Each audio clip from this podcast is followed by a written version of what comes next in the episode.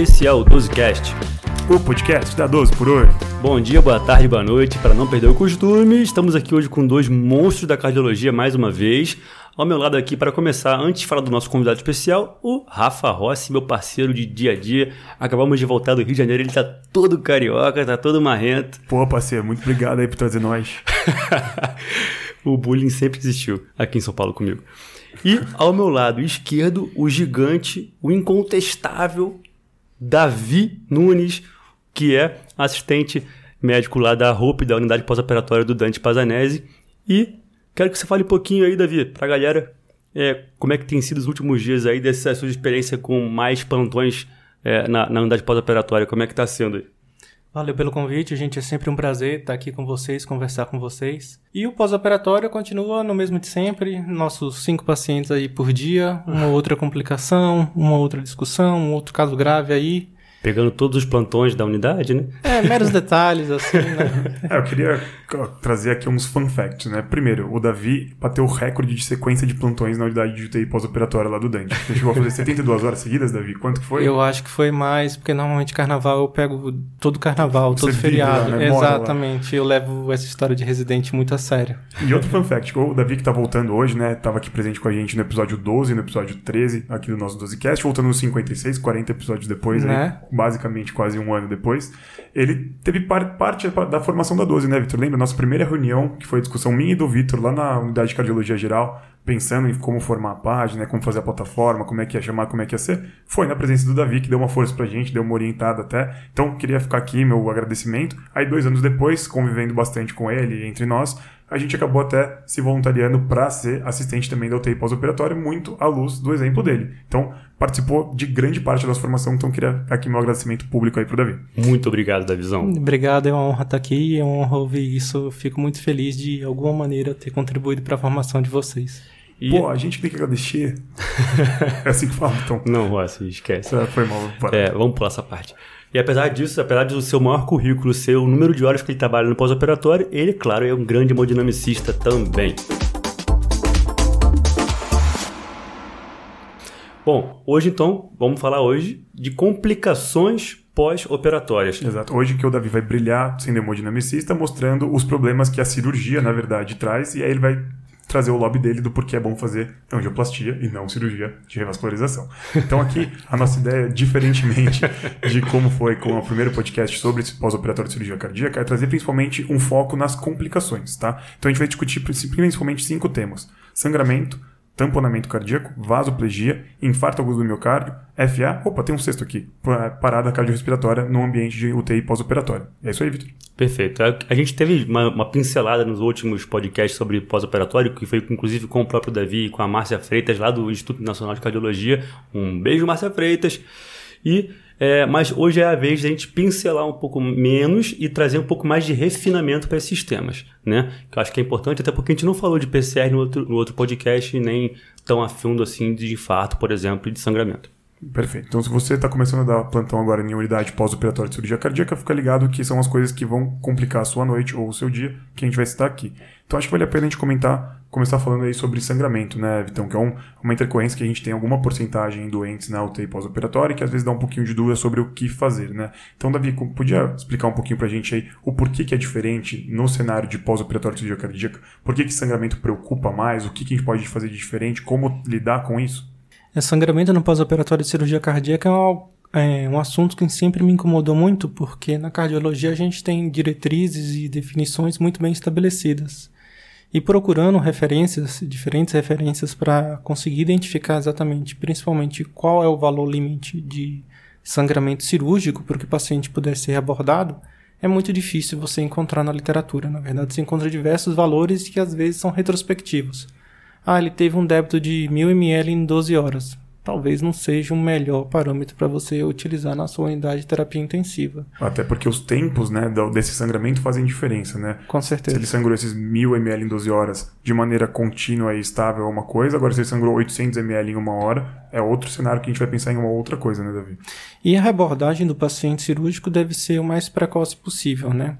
É, entenda que são pacientes de alto risco de mortalidade, são cirurgias extremamente cruentas. Então, enquanto cirurgia cardíaca, ela é responsável nos Estados Unidos por 10 a 15% de todas as transfusões de hemoderivados. Nossa, muita coisa mesmo, né? Um dado que eu não tinha noção. Então, no final das contas, é uma cirurgia que é potencialmente muito grave. A mortalidade, né, em maior parte dos estudos retrospectivos, é cerca de 2,1%, 2,5%. Mas o sangramento no pós-operatório, o ideal é que cada instituição tenha um protocolo específico. Sim. Já que eu sou é, plantonista do Dante, vamos falar sobre o protocolo do Dante, né? Por si só, quando o paciente chega, a gente fica preocupado com o sangramento aumentado quando ele tem um sangramento na primeira hora acima de 300 ml ou 3 ml por quilo, mais de 200 ml por hora nas duas primeiras horas ou 1,5 ml por quilo nessas duas primeiras horas, mais de 100 ml por hora nas três primeiras horas, mais de 1 ml por quilo nessas três primeiras horas. Isso tem que nos acender um alerta de que talvez esse paciente seja potencialmente um paciente que seja necessária uma reabordagem cirúrgica para ele. Alguma tá coisa está acontecendo ali, né? Alguma coisa está acontecendo. E para a gente ter ciência disso, de que seja ou não, a gente tem que correr logo com o coagulograma do paciente. Né? Se o paciente estava em SEC, ele tem que ser é, anticoagulado, heparina. Então a gente tem que ver que eventualmente, ainda que tenha sido revertido boa parte da heparina, né, ainda pode ter algum componente, resquício um resquício de funcionamento. Então a gente poderia fazer, iniciar agora, então, escolher o coagulograma, se possível tiver um trombelastograma, mas é difícil, no, no, Dante não tem, por exemplo, então assim que o paciente chega, a enfermagem colhe os exames, já manda para o laboratório, a gente solicita que seja feito com maior brevidade e às vezes a gente faz doses empíricas aí de às vezes 25, 50 miligramas de protamina para tentar reverter né, em 30 minutos. Outra coisa que a gente pode iniciar é um antifibrinolítico no, no Dante a gente costuma utilizar ácido aminocaproico, a mesma medicação iniciada, usada nos Estados Unidos. Parece que teve algum problema com ácido tranexâmico, que é mais usado na Europa. O ácido aminocaproico a gente costuma fazer uma dose de ataque de 2 gramas e deixar 4 gramas em manutenção. Né? A gente faz isso porque muitas vezes é, esses exames, essas medicações, não dependem nem tanto assim, a suspeita de um, do resultado do coagulograma. Às vezes a gente pode até, no Dante, colher um TCA, né? que Sim. não é exatamente o exame mais adequado, mas a gente pode ter aí na nossa mão. Tá? Lembrar que faz parte da, do laboratório de admissão desse paciente o coagulograma já com fibrinogênio, né? inclusive com hematimetria e as plaquetas para poder você até direcionar se ele de fato estiver sangrando, você optar por um tipo de componente para que você transfunda direcionado, né, Davi? Exato. Plasma normalmente a gente só transfunde quando o NR está acima de 1.8, fibrinogênio abaixo, abaixo de 100. 100 e plaqueta abaixo de 100 também. Sempre é interessante, na verdade, quando a gente fala de sangramento, a gente tem que obrigatoriamente falar de manejo de hemoderivados, porque você fazer uma transfusão não é algo que é, é isento de complicações. Né? Transfusão sanguínea, hemoderivado, bolsa de sangue, eu só costumo às vezes prescrever quando o paciente está com HB abaixo de 7 e ele não está evoluindo bem, está preso Sim. com algum inotrópico, não está melhorando. Né? E justamente a gente tem uma evidência importante na literatura em relação a isso, né, Davi? Acho que o maior estudo, até um pouquinho mais antigo em relação a isso, o TRIC, que randomizou aí mais de mil pacientes, ele avaliava justamente uma, uma, uma proposta de terapia mais restritiva, né, tolerando HBs até 7,5, e uma terapia mais liberal, aí transfundindo quando o HB era abaixo só de 8,5. Uhum. E ele não demonstrou uma, uma diferença de desfecho importante, né? Tempo de internação, mortalidade, foi tudo mais ou menos igual, e aí dá uma segurança para nós como plantonistas sermos mais uh, restritivos em relação ao hemoderivados, porque a gente sabe que aumenta a chance de complicações, trale, é. fazer vasoplegia, né? O paciente pode intercorrer muito pior. E trale não é um evento, na verdade, que é um evento benigno, na verdade tem 12% dos casos têm mortalidade. Eu lembro isso porque eu realmente não fico fazendo grandes transfusões, mas em particular teve um paciente que estava com dobuta, HB 6.7 e por acaso não tava, a gente não estava conseguindo esmalmar essa dobuta. Eu falei, tá bom. Vamos transfundir um concentrado de hemácia e depois a gente reavalia. Porque a transfusão você faz um concentrado de hemácia por um concentrado Sim. de hemácia. O Dr. Rafael Halster estava no outro dia de plantão e ele viu o que aconteceu. O paciente fez um tralha. Eu estou sentindo, é, exatamente, o arrependimento que bateu depois que entrou esse concentrado de. É, né? Obviamente tinha evidência suficiente para isso, mas tem que entender que qualquer procedimento médico, qualquer indicação tem o seu risco associado, né? Tinha Na indicação, verdade, tinha evidência, mas acabou mas, acontecendo. Exato, ele Eu pode intercorrer no que tem indicação, então não tem indicação, né, Davi? Eu acho até que essa história é minha, tá, Davi? Porque eu me lembro muito bem desse caso. Não sei se o Ross também pegou algo desse tipo. Não, sim, eu tava lá assim. eu acho que vocês estavam dando plantão junto nesse dia, um na um outro plantão na dozer. É, um plantão dozer. E no final das contas, o meu paciente acabou saindo bem, né? Mas o sangramento do pós-operatório de cirurgia cardíaca é algo que nos tem que levar a ficar preocupado. Até mesmo porque não tem como fazer estudo randomizado nisso, a gente tem mais registros retrospectivos em relação a isso, então tem registros inclusive mostrando um aumento de 3 a 4 vezes da mortalidade em relação ao paciente que não foi reabordado, que não teve sangramento, tá? E a reabordagem precoce também diminui a mortalidade desse tipo de paciente. Ou seja, tempo é tudo nesse paciente que tempo acabou é de chegar pra gente paciente. e que a gente está suspeitando de sangramento, né, Davi? Isso. Só pra gente deixar bem sedimentado aqui, então, pra gente entender, o paciente tem que sair de sala, o ideal é que ele já tenha TCA da entrada e TCA final, pelo menos pra gente entender como tá o coagulograma desse doente. Exato. Quando ele, a gente recebe ele na UTI pós-operatório, a gente não vai esperar o laboratório vir coletar exames desse doente, porque a gente precisa, com alguma emergência, saber como tá o coágulo, como tá o fibrinogênio desse doente. Então, o ideal é que a enfermagem colete e já leve. Quando a gente pensa em fazer protamina para esses doentes, a gente está pensando em reverter a heparina utilizada na SEC. Se é uma revascularização, por exemplo, em que não foi utilizada a SEC, a protamina cai bastante a indicação, porque provavelmente ela não tem mais função. Sim. Já o Epsilon, por exemplo, por outro lado, uhum. é uma medicação que a gente pode usar empiricamente, que não tem essa relação tão importante aí com o uso da heparina. Mas aí pensando, o paciente a gente já viu o coágulo, já tentou Epsilon, a gente já indicou o plasma se for assim necessário fosse, e o sangramento se manteve, Davi sempre mando ele de volta, eu tenho que convencer o cirurgião, eu chamo ele para avaliar, o que, que, a gente pode fazer nesse doente? É, o TI pós-operatório de cirurgia cardíaca, a gente sempre divide responsabilidades, né? Então, o cirurgião, a gente sempre entra em contato com ele, discute, verifica se teve algum outro tipo de problema, alguma outra intercorrência que ele acabe relatando ou recomendando. E no final das contas, a gente deixa ele pelo menos avisado que o paciente está sangrando. Frequentemente, pelo menos, a gente tem bastante residente, tem os nossos residentes da cirurgia cardíaca que são sempre presentes na nossa UTI, estão o tempo todo com a gente, então eles estão sempre em contato com, com os residentes superiores ou inclusive os chefes de plantão para fazer reabordagem quando necessário. Então eles são bem ágeis em relação a isso. Então a gente sempre divide a responsabilidade e discute os casos com a equipe da cirurgia. Ou seja, é muito importante eles participarem também desse momento, né? Ah, Porque quem vai resolver o problema, caso assim seja necessário, são justamente a equipe cirúrgica. E né? às vezes o sangramento, por acaso, pode ser um sangramento muito vultuoso que às vezes tem que fazer esternotomia na unidade de terapia intensiva, como sim, eu já sim, presenciei em né? alguns casos. Porque às vezes é um sangramento muito grande que não dá tempo e leva à instabilidade do paciente.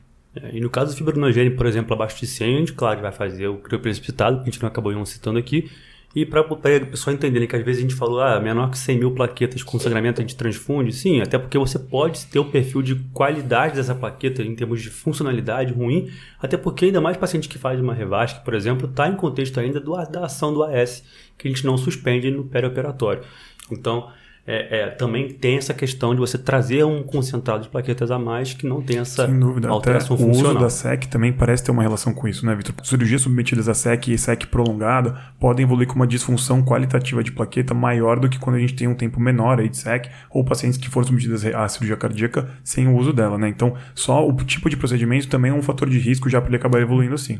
E a plaqueta costuma cair até o quarto dia, então tem uma queda quantitativa também de plaqueta para todo mundo ficar ciente e orientado em relação a isso. Exato. Obviamente, se ele não estiver sangrando, né? Às vezes já no segundo, terceiro dia não está sangrando, o paciente está estável, não vai ficar transfundindo. Perfeito. E a gente tem que lembrar nesse paciente que cai plaqueta até a possibilidade de HIT, né? Porque é um paciente que está acamado, que está entubado ainda, que às vezes já está com a heparina profilática ali. E aí, se começar a cair plaqueta sem melhora, né? Evoluindo até com eventos trombóticos paradoxalmente, a gente pode pensar também nesse diagnóstico e até testar em relação a isso.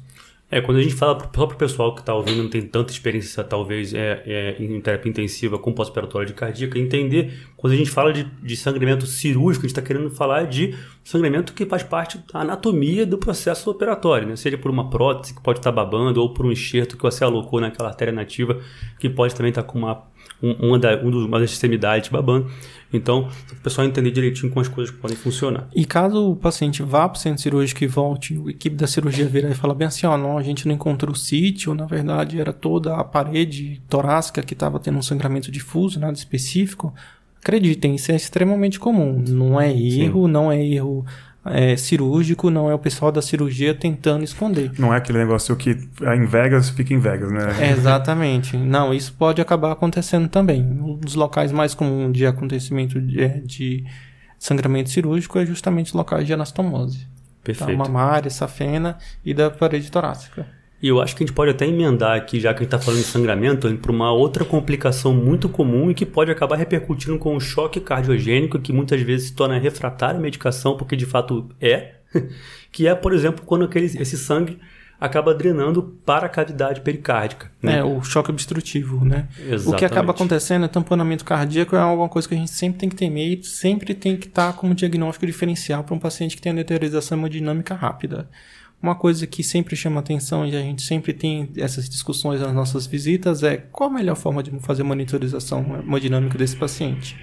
Em qualquer grande congresso você vai ver se tem essa diferença de monitorização hemodinâmica invasiva ou não invasiva, uso de eco. Como o uso de eco está cada vez mais comum, os residentes estão cada vez mais treinados e os chefes também em, Point of Care é frequentemente comum que a gente fique usando e abusando dessa tecnologia. É uma complicação que está mais fácil de reconhecer, né? Exatamente. Da vida antigamente, né? Mas se o paciente estiver tendo uma pior hemodinâmica súbita, às vezes ele está com monitorização hemodinâmica invasiva, está com songans, e o paciente tem equalização da pressão de átrio direito, de pressão de oclusão da artéria pulmonar, tá tudo igual, tem que lembrar que o paciente pode estar tá fazendo tamponamento. Faz ultrassom point of care e não encontra nada, ainda tem que pensar em tamponamento. Ah, mas ele está com dreno e o débito está adequado, né? Não zerou do nada, Não né? zerou do nada, ainda tem algum débito. Ainda tem que pensar em tamponamento. É, às, às vezes a torneira pode estar tá mais aberta do que de fato o dreno está contemplando Exatamente. aquela velocidade de então, sangramento. Então já tive casos aí que o paciente teve um choque, uma pior hemodinâmica, a gente chamou o pessoal da cirurgia, teve toda uma discussão, o paciente está um pouco mais instável, chamei o pessoal do eco, aí eles conseguiram ver um, um coágulo que tinha um derrame pericárdico, estava tamponando, foi para a cirurgia e voltou praticamente quase sem droga vasoativa. Tá? Às vezes vai ter que fazer um ecotransesofágico, que não é muito comum, às vezes a gente só com tração pontificar consegue identificar, se não identificar, tem que mesmo assim pensar em tamponamento. Lembrar que o POCUS no, no pós-operatório imediato não é tão simples assim, né? Você não. tem. Uma... Na verdade, ele é bastante complicado. Né? Exatamente. Né? Muito dreno, aliás, muito ar, né? Pior que os drenos, acho que é a quantidade de ar que tem ali por conta da manipulação, aí a janela fica muito limitada. Então, para quem não é muito treinado, ou às vezes até quem é muito treinado tem muita dificuldade para É, a gente chama aqui da, do ecocardiograma, da, do eco aqui do Dante, que eles são fenomenais, eles são excelentes, e mesmo assim, às vezes, eles penam um pouquinho para conseguirem fazer um, um exame de qualidade. Eles vêm confessar, né, pra gente, olha, cara, não consegui ver nada, eu acho que é isso, mas é difícil, né, pela janela muito limitada desses doentes. Exatamente. Mas é muito importante, né, porque é uma das causas de perda de débito cardíaco súbita que a gente tem que prestar atenção, né? Não é aquele negócio, ah, o paciente perdeu débito aqui com monitorização, a gente começa com um inotópico. Não, não é sempre assim. A primeira coisa que a gente tem que pensar é uma complicação facilmente tratável, Sim. É justamente aí o derrame pericárdico nesses doentes. E aí, justamente o que o Davi falou, como se trata de sangue, a gente pode ter ele mais facilmente loculado, né? Uma câmera não está comunicando com a outra do derrame pericárdico, ou às vezes até o dreno também pode ter trombosado alguma coisa ali no sistema, e aí estava debitando até pouco tempo e muito rapidamente o paciente evolui com tamponamento sem a gente perceber, né? Por isso que tem a, a gente tem aquela rotina de ordenha do dreno, né? Pra gente tentar Sim. desobstruir isso com alguma frequência, mas nem sempre a gente consegue identificar isso externamente, né? Às vezes a coisa ficou lá dentro e é necessária uma avaliação clínica para entender. Importante lembrar que o paciente vai estar em decúbito, né? É, por mais que ele esteja em uma cabeceira elevada, você vai ter uma tendência aquele dreno acumular até na região posterior mediastinal, né, então é mais difícil até de você conseguir localizar muitas vezes né, nessa região. Mas é, acho que a gente conseguiu contemplar bem a questão do derrame pericárdio, que portanto é uma grande causa de complicação no pós-operatório imediato. Então, aproveitando que a gente está falando sobre choque agora, tem uma outra causa que é bastante recorrente aí no pós-operatório imediato e que aumenta a morbimortalidade dos nossos doentes, né, Davi? Que é a vasoplegia. Como é que funciona esse processo de vasoplegia? O que, que acontece com o doente? Por que a gente tem que ficar preocupado? Vasoplegia é um tipo de choque distributivo, né, que acaba acontecendo com o paciente por conta da SEC. Né? É um processo inflamatório com aumento da síntese de óxido nítrico né, endógeno e acaba levando a queda da resistência vascular periférica do paciente. Então, se o paciente tiver com cateter de Songanos, o que, que a gente vai ver nesse paciente? O débito cardíaco vai ficar mantido ou até um pouco aumentado e a resistência vascular periférica vai diminuir bastante, tá? Não é que muitas vezes o que a gente vai acabar encontrando é um status hiperdinâmico do paciente. Kiss wall. Kiss wall muitas vezes a gente utiliza como se fosse hipovolemia. Mas, na verdade é um status hiperdinâmico do paciente. E o tratamento por si só, às vezes, é, é com vasopressor.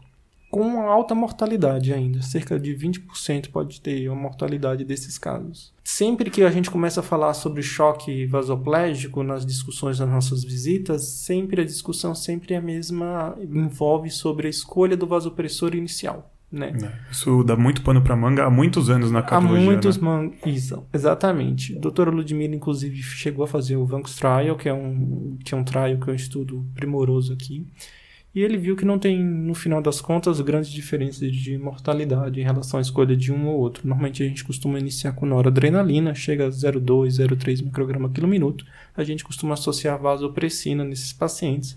A dose máxima é de 0,04 unidades. Tá? Doses acima disso não tem grandes benefícios e melhora do, do valor pressórico do paciente. Tá. Noradrenalina, o céu muitas vezes costuma ser o limite, 2 microgramas, 3 microgramas quilo minuto tá? Começa a chegar e-mail, às vezes a gente já costuma utilizar outras terapêuticas de resgate para tentar é, ver se a gente consegue melhorar o efeito de droga vasoativa do paciente. Muitas vezes é, advindos até da evidência em uso de choque séptico, já que o choque distributivo, o choque vasoplégico é um choque distributivo e Justamente, o né? principal é o choque séptico nas unidades de terapia intensiva. De diagnóstico diferencial e leitura dos Swangans, né? Os dois se assemelham bastante, né, Exato. né, Para você falar até dos Swangans, eu vou puxar aqui para nossa visão, para que quem está ouvindo consiga visualizar um pouco melhor como funciona. É claro que a gente está falando aqui de vasoplegia, a gente está até pegando aqui uma cronologia do pós-operatório imediato. Lá pelo pico das 6, 7 horas, é o momento em que você vai ter maior evidência dessa tipo de complicação. Claro que pode, em alguns casos, acontecer um dia depois tal, mas a grande maioria é no pós-operatório imediato, em torno das, das 7 horas do pós-operatório. E no swangante você vai ver, como você falou, que se um OL, hiperdinamismo e, consequentemente, o débito cardíaco desse paciente não é, é ruim, né? não piorou, não deteriorou, Exato. mas você vai ter uma resistência vascular é, sistêmica muito reduzida e, portanto, indicando aí a, a, probabilidade de choque distributivo e indicando as aminas vasoativas, vasopressores. Né? Isso, já que nenhuma tem diferença no choque, a segunda, secundária vasoplegia, na sepsis parece que a noradrenalina é a droga de escolha, então faz sentido manter a noradrenalina meio padronizada para todos eles, né? Só lembrar que geralmente o débito cardíaco vai estar aumentado, mas muitos dos doentes que a gente tem UTI pós-operatória não conseguem aumentar o débito cardíaco porque eles já têm disfunção. Então a gente pode não ver uma diferença em relação a isso. E aí tem alguns fatores de risco para que o doente faça esse evento de vasoplegia depois, né? Então vale a pena a gente trazer aqui. A disfunção ventricular prévia aumenta bastante a incidência disso. A incidência pode ir de 5 a 10% no pós-operatório. No paciente que tem IC pode de até 24%. E é um paciente que naturalmente já era mais grave, quando ele faz a esoplegia ele fica muito mais grave e a mortalidade sobe bastante. Então é um doente que a gente tem que tratar com muito carinho em cenário de UTI pós-operatório. Outra coisa que também é fator de risco é o tempo de SEC. Quanto maior o tempo de SEC, maior a chance do doente fazer vasoplegia, até porque possivelmente o contato aí com o material inorgânico da SEC pode aumentar uma questão inflamatória que vai começar a circular mais e aí é aumento da produção do NO e essa cascata aí de vasoplegia que a gente está acostumado. E por último, o uso de ECA no pré-operatório também parece tem alguma relação, né? Então tem alguns serviços até de unidade coronariana que não gosta de manter ECA antes do paciente ir para revasque. Importantíssimo a gente falar aqui que você vai estar subindo droga, ok? Às vezes você de fato precisa fazer isso, mas sempre checar se de fato você está conseguindo trazer um perfil adequado volêmico para esse paciente, para você não papar mosca de ficar subindo droga vasopressora, né? Contemplando aí as complicações da própria droga, né? Em um paciente que está hipovolêmico, por exemplo. E aí entra a questão que acho que envolve muita dificuldade da avaliação desse paciente do ponto de vista volêmico, né? A gente sabe que o desfecho de balanço hídrico acumulado positivo tem uma, repercussão em pior prognóstico para esse paciente, então a gente tem, tem uma dificuldade muito grande de entender a euvolemia desses pacientes. Vamos lá, vamos supor, claro, a gente não tem é, é, um ideal né, de balanço positivo do pós-operatório, mas sim, a gente tem uma relação do que aconteceu na cirurgia, a gente tem um basal ali de como ele saiu dessa cirurgia em termos de cristalóide. A partir daí, Quanto você faz mais, Davi? Como é que é a sua experiência aí? Você faz mais cristalóide? Quanto? Ou você já parte para algum outro tipo de terapia? Na verdade, eu não, não costumo utilizar muito colóide, porque a albumina em estudos não mostrou benefício e, na verdade, levou ao aumento de custo. Perfeito. Né? Então, eu costumo mais ficar realmente com a reposição de cristalóide com ringer lactato. Volemia no pós-operatório sempre é um desafio, porque já que Sim. o paciente está inflamado, às vezes o continente, a vasculatura, tem um aumento de vasculatura, então talvez você consiga dar é, um pouco mais de volume.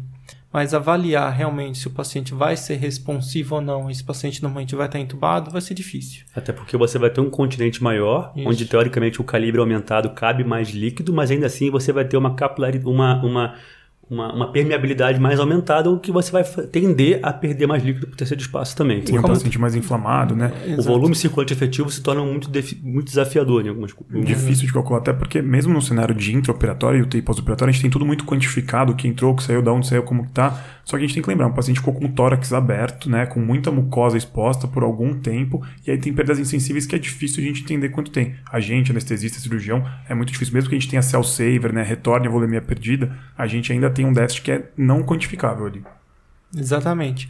E como o paciente vai estar entubado, certos né, parâmetros que a gente pode utilizar no, ultrassom à beira do leito, a gente muitas vezes vai perder viabilidade da cava, né? É. Então a gente não vai ter exatamente saber se o paciente está hipovolêmico, né? Resposta a, a, responsividade a volume é um capítulo à parte. O ideal seria fazer leg raising, mas às vezes nem sempre a gente consegue. É, ou ter sempre o cateter de monitorização invasiva, né, Davi? Ou um Swan-Ganz, ou artéria pulmonar, que a gente sabe que os estudos não mostram mudança de mortalidade com o uso dos dispositivos, mas quem trabalha com terapia intensiva, como não tem como um desfecho neutro, né, não piorou também, Exato. sempre tende a querer que tenha esse dispositivo. Lembrando que o cateter de Swangan é um procedimento diagnóstico, não, não terapêutico. terapêutico né? Então vai depender de quem tiver lá o beira-leito com o dispositivo, saber interpretar e saber transformar aquilo em ação. Só, só para reforçar a questão da albumina que você tocou no assunto, Davi, a gente realmente entende que existem serviços que fazem pontualmente, a gente não tem também evidência de que você não deve fazer,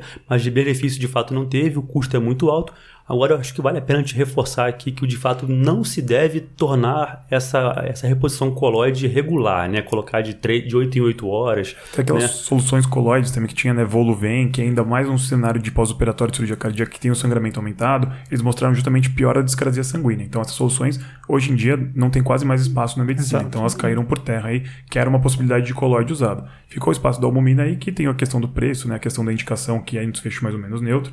Então, hospitais que não têm tanto recurso assim acabam optando por não fazer um uso tão importante. E a última opção seria hemoderivados, que aí não vale a pena indicar um hemodderivado por conta de ter um potencial coloide maior, é. mas se o paciente tem indicação, é uma coisa que talvez ajude um pouquinho mais também. Forma associada. Agora, o que eu acho que eu tenho tenho quase certeza, na verdade, que todo mundo que tá ouvindo tá falando assim, tá aí o vaso de metileno que o povo fala. Aí, eu ia colocar isso agora, Vitão, eu ia, ia trazer isso agora. É Como é que você pensa muito igual a mim, cara. Na verdade é porque eu já vi o Davi usar, eu queria saber a experiência dele, quando ele indicou. O que, que você acha, Davi, do uso do azul de metileno nesse cenário aí? A gente já discutiu um pouquinho da volemia do doente, mas falou da vasoplegia, e retomando um pouquinho ela, como é que você trata o uso do azul de metileno? A evidência o uso com azul, do uso de metileno é um tanto quanto incerta. Na verdade, tem pequenos estudos mostrando que talvez tenha algum benefício, que tenha alguma redução de dose de droga vasativa e outros não. Eu já cheguei a utilizar porque eu sei que os residentes muitas vezes eles dão fora e em outros locais eles podem até utilizar. A ideia do azul de metileno é diminuir a produção de óxido nítrico endógeno do paciente, né? Então a dose normalmente costuma ser feita é 2 mg por quilo, 1 a 2 mg por quilo em dose de ataque, pode ficar em manutenção de meio miligrama por quilo por hora nas próximas 6 horas, mais ou menos, né?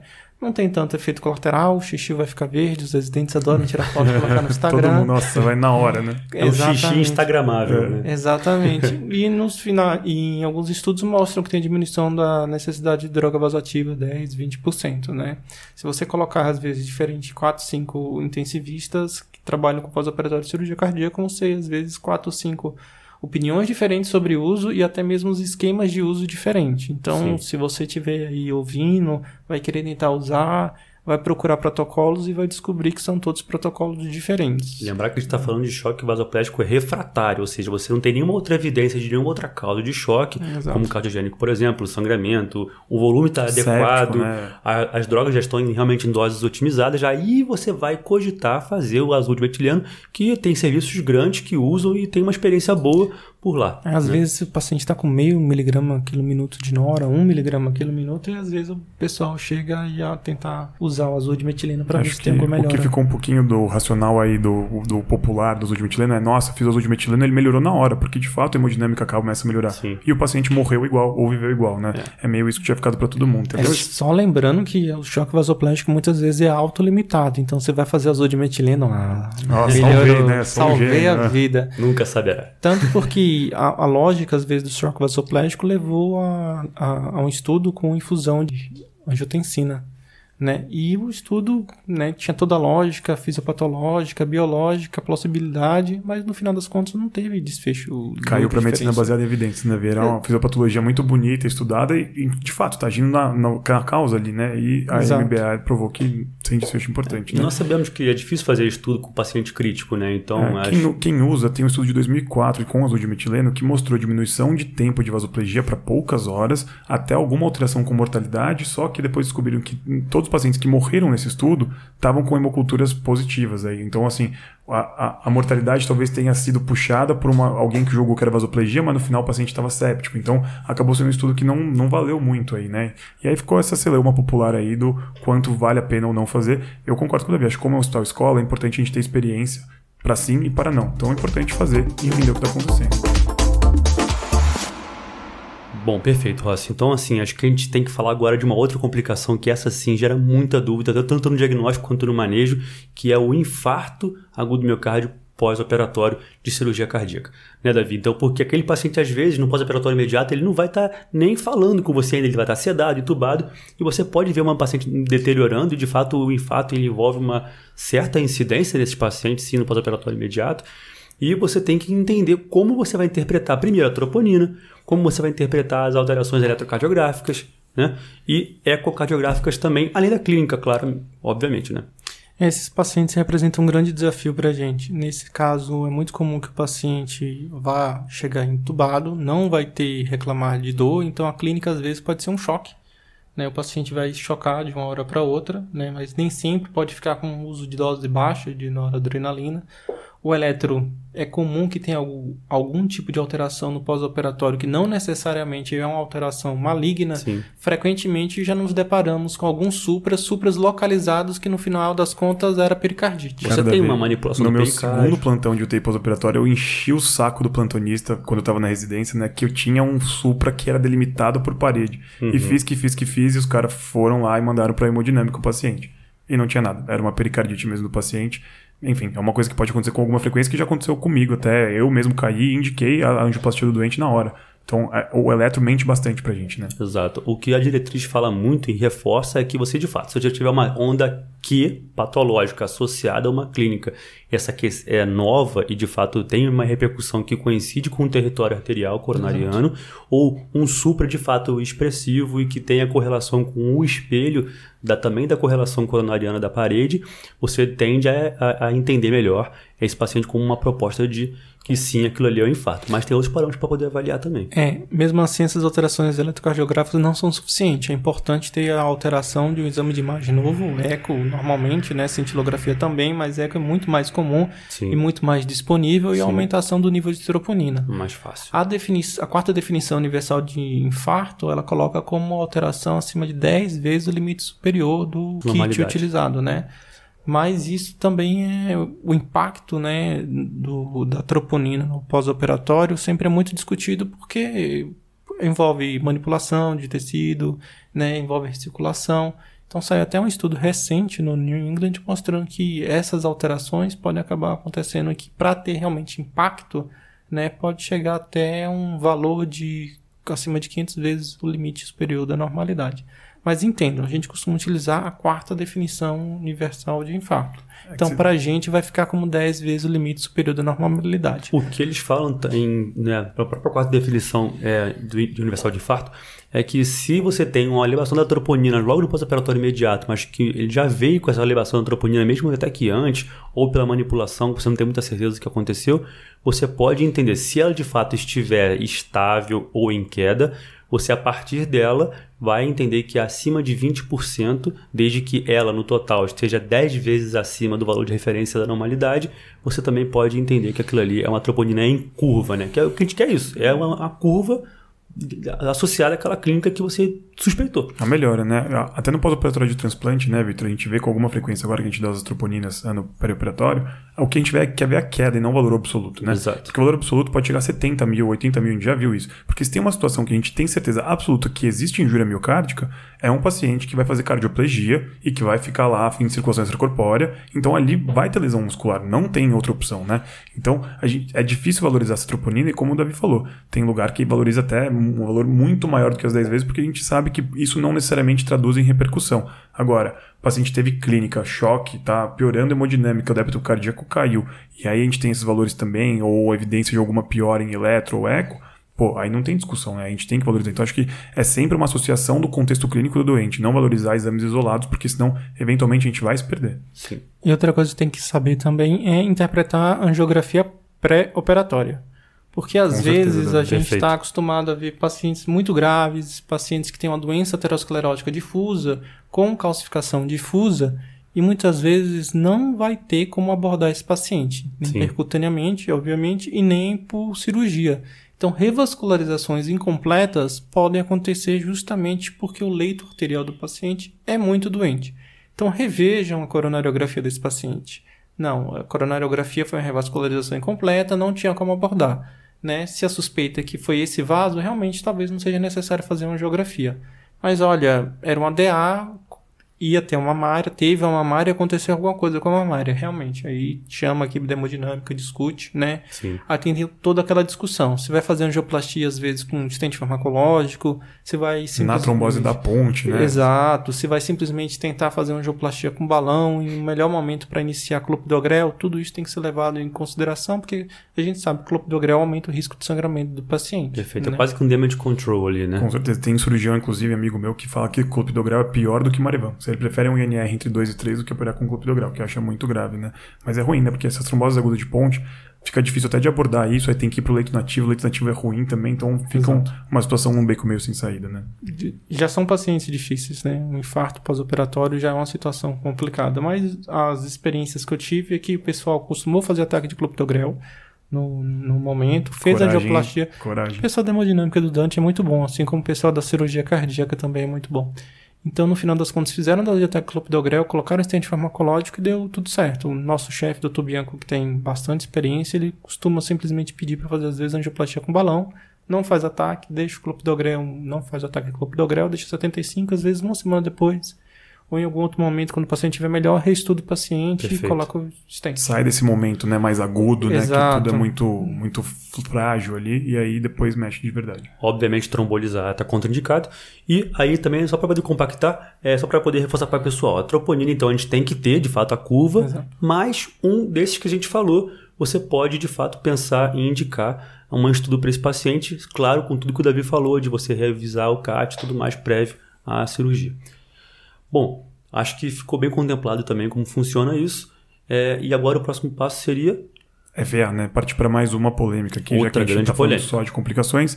A falar principalmente aí de arritmias no período perioperatório, acho que a primeira e mais importante, que a gente tem uma prevalência bem grande, é a fibrilação atrial, né, Davi? Como que você vê o manejo desse doente? Como que você pensa em como a, ah, tratar isso ou não tratar? O que, que você acha? Fibrilação atrial é ataque à arritmia mais comum no pós-operatório, dependendo da cirurgia, 40%, 50% aí de prevalência. É a principal causa de morbidade mesmo no pós-operatório, a principal causa de readmissão no leito de terapia intensiva e é extremamente frequente porque é muito variado. Né? Você vai fazer um paciente que é coronariopata, mas também um paciente que é valvular, é um paciente idoso, é um paciente hipertenso, dislipidêmico. Tudo isso é fator de risco de desenvolvimento de FA desses pacientes, né? Então é extremamente frequente que a gente sempre se depare. E aí, controla a frequência, controla o ritmo, o que, que a gente vai fazer? Né? Tem estudos já de 2016 mostrando que não tem grandes diferenças se você controlar o ritmo ou a frequência. Talvez mais interessante. Já que é um cenário geralmente né, de um paciente mais agudo, acabou de desenvolver Exato. VSA na sua frente. Talvez é, por doenças de base ou por processo inflamatório até mesmo da cirurgia. O mais interessante, talvez, às vezes, é discutir profilaxia de FA. Né? E a profilaxia de FA, nos estudos, mostram que você iniciar beta-bloqueador né, para esses pacientes é a droga de primeira escolha, é mais interessante, a gente consegue diminuir a incidência pelo menos dois dias antes. Talvez o carvedilol seja uma droga mais, mais utilizada, que tem um melhor efeito, mas os estudos não conseguiram mostrar grande diferença entre as drogas. Tá? Outra droga que poderia ser utilizada atualmente é a mildarona. Você começa sete dias antes, você faz a impregnação do paciente e o paciente vai para a cirurgia. Você pode começar no pós-operatório, não no imediato, mas no primeiro pós-operatório, que nem no podcast número 12 que a gente fez com Marcinha, ela fala. Você inicia no primeiro pós-operatório, a dose de beta-block é a mesma dose que estava antes, e você consegue diminuir a incidência de fibrilação atrial. Tá? Yeah. Anticoagular, você vai acabar anticoagulando muitas vezes, porque o paciente vai ter uma prótese, às vezes é uma FA paroxística do, do do paciente. Mas do os... pré-operatório dele, né? O é. paciente já tem esse antecedente, então às vezes já tem indicação. Lembrar que a gente vai acabar anticoagulando né, né, profilaticamente logo no primeiro dia, né, idealmente, e logo depois que ele retirar os drenos, e principalmente o marcapasso, né, caso você consiga retirar, porque pode, ter, pode ser que você tenha que sepultar. É, retirou o marcapasso, você já pode estar autorizado a fazer anticoagulação plena para esse paciente. É, agora, uma dúvida interessante em relação a qual beta-bloqueador você usa, tem algum específico ou não, ou você já parte direto para não, não tem um beta-bloqueador específico. Se o paciente tiver disfunção, às vezes compensa iniciar carvedilol é, Carvedilol, em alguns estudos, parece ter um melhor efeito, mas você poderia utilizar tenolol, por exemplo, do, do paciente, se não tiver disfunção e se for o beta-block que tiver no seu serviço. Perfeito. Eu acho que também vale a pena a gente falar dos eletrólitos, né? do potássio e do magnésio, que a gente tende a deixar nesses pacientes, principalmente, né? acima de 4 do potássio e acima de 2 do magnésio não sendo indicado a gente fazer um plus aí de magnésio, como alguns é, perguntam também, se vale fazer o magnésio né, nesses pacientes. Se ele tiver com uma normal magnesemia, você não faz reposição de magnésio para esses pacientes, não tem o menor sentido. É, tem uma revisão da Cochrane lá de 2013 que estava justamente avaliando isso, né, FA no perioperatório de cirurgia cardíaca, e avaliou vários dados aí. É uma revisão que, do banco de dados da Cochrane que tem mais de 10 mil doentes, então é bem extensa, quase uma meta-análise aí, e aí mostra coisas que tinham relação com a diminuição de FA no perioperatório, né. Traz pra gente sotalol, beta-bloqueadores em geral, amiodarona, e o magnésio com uma evidência menor, né, uma relação menor em relação relação a isso. Então, só fazendo um advogado do diabo em relação a esse assunto, apesar de a gente ter de fato uma menor incidência de FA nos pacientes que usam amiodarona ou beta-bloqueador, a gente também não teve uma mudança de mortalidade nesses doentes, tá? Então, o que a gente viu foi diminuiu as taquiarritmias e a gente tem também um menor tempo de internação, mas é um tempo pequeno, tá? Dois terços de um dia, ou seja, é menos de 20 horas aí que a gente diminui a internação do doente, em, questão do que o Davi estava falando, de readmissão em leito de UTI, né, diminui morbidade do paciente internado, taquiarritmias, então para o conforto do paciente também é melhor, mas a gente também diminui o inotropismo do paciente, que às vezes no cenário de pós-operatório é bastante importante. Por isso que a gente tem até alguns assistentes que não gostam dessa conduta no perioperatório. Então acho que fica muito a opinião do especialista ali na hora, né? Do que, que ele gosta de fazer, o que não gosta de fazer, qual o momento de introduzir, qual o momento de não introduzir. Até porque a introdução de beta-bloqueador no período perioperatório imediato, às vezes também pode chegar o paciente no intraoperatório com menos débito cardíaco. Então depende muito, acho que, do médico em relação a isso, mas sabendo que, sim, de fato diminui a ocorrência de FA pós-operatório. Se aquele paciente tiver disfunção prévia já conhecida, né? Você tiver uma frequência muito alta, 180 de FA, o paciente está assintomático, geralmente a gente tende a fazer de fato a amiodarona direto para esse paciente, é. né? Eu já lembro de alguns casos, vocês falando de distúrbio eletrolítico, que o paciente fez uma FA aguda de alta resposta com instabilidade hemodinâmica, né? Chegou, estava sem nora, precisou usar nora. Falei, tá bom, então vamos fazer a cardioversão, porque esse paciente tem toda a indicação uma, duas, três vezes, quatro vezes, Nada não melhorou. Acontecia. Eu falei, não, tem alguma coisa errada. Eu checo o distúrbio, checo o potássio do paciente e vi o que estava acontecendo. 2,6 de potássio. É, batata. É, né? batata. Então, assim, estabilizou, claro, o choque é, para cada diversão elétrica. Bom, também a gente está contemplado bem a FA. Passamos para outra parte, já que estamos falando de arritmia, envolve muito a gente falar um pouco das bradiarritmias e, consequentemente, fala também um pouco da TVFV, que vai contemplar a PCR pós-operatória, que também tem totalmente diferenças em relação à abordagem do ACLS com o paciente que não está em contexto pós-operatório. Né, tem acréscimos né, do manejo, sim, coisas sim. diferentes mesmo. É. Bradiarritmia é muito comum quando a gente vê na saída da SEC. Às vezes o paciente precisa temporariamente do marcapasso. Ele já sai com dois fios de marcapasso, um epicárdico e outro cutâneo. Né? Se não tiver o cutâneo, o pessoal da, da clínica, da cardiologia clínica passa, tá certo? e muitas vezes está relacionado principalmente à cirurgia de troca valvar, paciente com bloqueio de ramo direito prévio, né? Às vezes nossos pacientes com miocardiopatia hipertrófica vão fazer miectomia, às vezes também depois da cirurgia sai com bloqueio de ramo ou até mesmo com BAVT, né? Então costuma ser provisório essa bradiarritmia, só ligar o marca-passo, aguardar, né? passa esse processo inflamatório, essa inflamação do sistema de condução, mas se até sete dias o paciente ainda tiver dependente, aí o pessoal costuma implantar o marca-passo definitivo nesses casos. Ainda tá? mais de trocas e retrocas valvares, é. principalmente, né? Que você tem uma compressão do sistema nervoso de condução ali. Então a gente tende a, a ver muitos esses pacientes. É, e você, por exemplo, está com um BAVT de um paciente, ele vai. Você vê que a PAM, a PAI dele perde curva, né? Ele teve uma PCR, você faz o quê? Você já começa a reanimar, faz adrenalina, como é que funciona isso? Atropina é importante porque parada no pós-operatório de cirurgia cardíaca não é exatamente a rotina do ACLS Perfeito. que estava todo mundo acostumado. Né? Se o paciente, por exemplo, por algum motivo faz uma sistolia, a primeira coisa que a gente faz, faz é ligar o marca-passo. Exato. Ou seja, o coração ele só desistiu um tempinho ali, né? É, Deu uma descansada, ali, parou, mas se a gente uh, imputar um estímulo elétrico para ele, pode ser que ele volte a responder, né? Exatamente. Tá? tá. Então é um perfil de pacientes que ele é muito peculiar. Tá? Então, durante os 10 dias que o paciente, até 10 dias que o paciente está tá do pós-operatório, ele não vai ficar 10 dias internado, né? Mas se acontecer uma parada nesse período que ele tiver, a gente não vai usar CLS, vai usar um protocolo específico, tá certo? Por exemplo, se o paciente tiver sistolia, liga o marca-passo.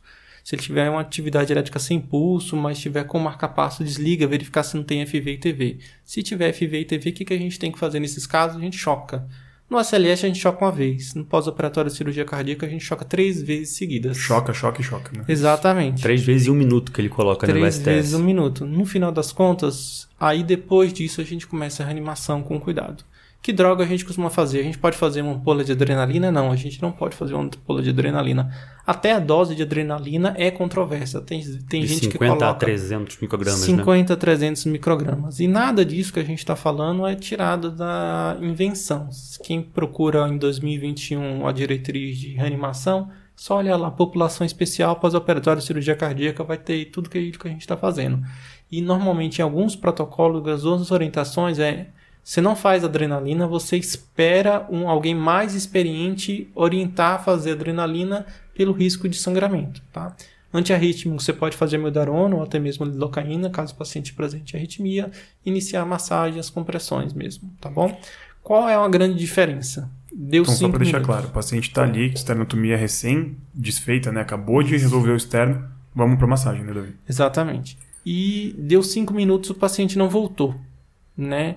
E se o ACLS ele preconiza, ele reforça muito a necessidade de uma, de uma compressão adequada, pós, essa reanimação de pós-operatório de cirurgia cardíaca, ele, ele reforça muito a necessidade de, após 5 minutos, o paciente não voltar, fazer abordagem, uma esternotomia do paciente. Né? Então, se o paciente parar, chama o pessoal da cirurgia, que talvez vai ter que fazer a esternotomia desse paciente. E é mesmo. é muito engraçado, né? Pós-operatório de cirurgia cardíaca, você chama um cirurgião, surge em 8 começa a brotar do nada, você olha pro lado, tem a reanimação que tem mais gente que eu já vi, acho na medicina, é de pós-operatório de cirurgia cardíaca. Isso, então para reforçar, por exemplo, vamos, vamos fragmentar aqui para poder segmentar os grupos, né? TVFV faz três choques em até um minuto, vai caso do insucesso, caso você não tenha conseguido com o retorno da circulação espontânea, você opta por começar as massagens e não atrasar a reesternotomia se de fato for necessário, que é o que a gente preconiza em 5 minutos. Exato.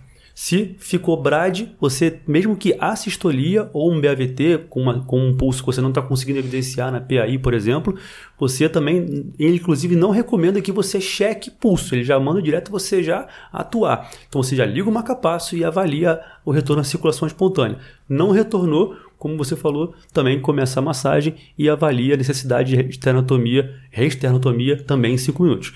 E no outro caso, se for a ESP, aí sim o caso é um pouco mais complicado, porque você tende a pensar em causas de fato que geraram uma parada, e aí tem todas as causas que a gente já conhece, e aí você já atua com o padrão do ACLS também pensando em fazer uma resternotomia em 5 minutos. Só com o adendo de desligar o marca-passo, caso esteja ligado, para entender se tem algum ataque TV, arritmia por baixo. FV. Né? Perfeito. E é importante a gente sempre reforçar a necessidade de esternotomia, até tem aulas da Sociedade de Cirurgia Torácica que eles falam, né, eles reforçam e eles deram exemplos de alguns serviços nos Estados Unidos ou na Europa. Se precisar, quem faz esternotomia, caso não tenha nenhum médico ou cirurgião presente, pode ter sido até a própria equipe da enfermagem.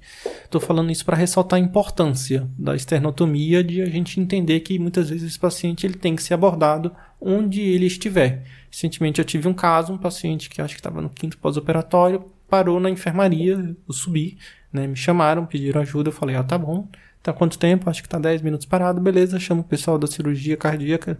Eles chamaram, saíram, fizeram esternotomia do paciente. Tinha algum material, algum coágulo, mas né, a gente fez massagem intracardíaca, né, massagem direta, intracardíaca, não, intracavitária, massagem direta do, do paciente, mas infelizmente ele não voltou. Apesar de estar dando esse exemplo ominoso de mau prognóstico, ah, nesses casos, os estudos mostram que a chance de reversão é de 75%. porque o paciente está num ambiente de terapia intensiva. Então, teoricamente, é feito um diagnóstico e é feita a intervenção precocemente da parada. Ou é seja, muito, muito, muito, muito superior ao SLS propriamente dito, né? Então, Exato. quem não acredita no que a gente está falando, acredite que o resultado é muito melhor do que o SLS em uma parada em qualquer outro cenário. É uma coisa legal que eu quero colocar aqui em relação, por exemplo, ao manejo da via aérea, inclusive se você tem uma suspeita de um pneumotórax, porque você vai acabar nesse inteirinho escutando os, os campos pulmonares, entendendo se você tem uma suspeita de pneumotórax hipertensivo que gerou aquela parada mesmo com o dreno que ele está ali acoplado.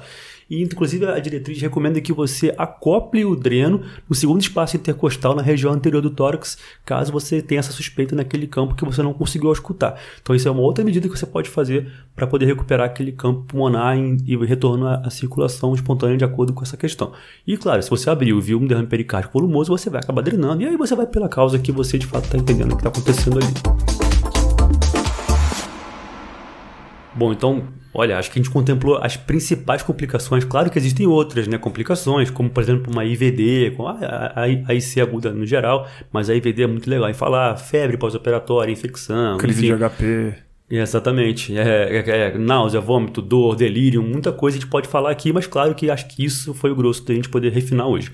Muito obrigado, Ross, pela sua presença e muito mais obrigado ainda, porque hoje você não é titular desse podcast, o titular é o nosso convidado. Com absoluta, é uma honra estar no banco do Davi, inclusive, de novo, como eu aprendi muito com ele aqui, é uma honra poder gravar isso aqui com ele, aprender mais ainda. Pô, foi 50 minutos aqui de uma excelente aula de pós-operatório. Inclusive, eu recomendo, quem é do Dante, né, quem tem a oportunidade de estar lá, dá um plantão com o Davi, é uma experiência excelente, a gente aprende cada vez mais com ele. Então, graças a Deus, ele dá esses plantões de 72 horas dele lá, mas quem não tem a oportunidade de estar lá no Dante Pazanese, aproveita, manda uma mensagem pra gente, que a gente tenta entrar em contato com o Davi, ou a gente responde conforme a gente for capacitado para isso. Nosso Instagram tá sempre aberto e aqui ó, é o canal do podcast também, sempre aberto aqui pro nosso ouvinte. É, e sempre tem pizza sábado à noite, né? Ah, é verdade, ó, o Davi tá até, tá até aumentando o gasto dele aqui, ele ainda faz a pizza do sábado à noite pra gente. Então, Davi, muitíssimo obrigado por estar aqui, é uma honra pra gente, em nome da 12, ter você de novo como nosso convidado. Obrigado, eu que agradeço o convite. É sempre um prazer ver, rever vocês, discutir com vocês. E a 12 por 8 sempre vai ter um carinho, é um local especial no meu coração. E parabéns pelo que ela se tornou, né? Ela é um exemplo para vários outros projetos e tem inspirado vários alunos e residentes também a fazer cardiologia e a conhecer o Dante Pazanese. Sempre uma honra vir no elogio do Davi. Vou secar o olho aqui que eu até lacrimejei. muito obrigado, Davi. Bom, só para poder trazer um merchan aqui, realmente é muito interessante falar sobre isso, porque vai ter um evento muito bom, fantástico, é, pela, pelo Devolve Club, que é a plataforma do Thiago Bignotto, que também foi um chefe nosso. Eu digo que ele é um chefe nosso, né, cara? Sempre é, uma vez chefe, sempre chefe. E, e, e, de fato tá sensacional. É um evento chamado SP Valve, vai ser agora em outubro. Vocês quem tem é, é, a residência no Dante, está fazendo residência no Dante, ele colocou inclusive um descontinho aí interessante, 30%. Então só chamar a gente da 12 que a gente consegue trazer esse cupom para você da 12 por 8 e tá sempre lá na nossa plataforma hoje inclusive na gravação desse podcast está saindo um post nosso do SP Valve, vale muito a pena nesse evento porque você vai desmistificar todas as suas teorias erradas, né, das valvopatias. Então, convidados, por favor, entre em contato com a gente caso vocês queiram é, esse descontinho quem for residência estudante. E nos avalie, continue nos perguntando, estamos aí sempre para poder ouvir vocês. Muito obrigado, pessoal. Valeu. Falou, até a próxima.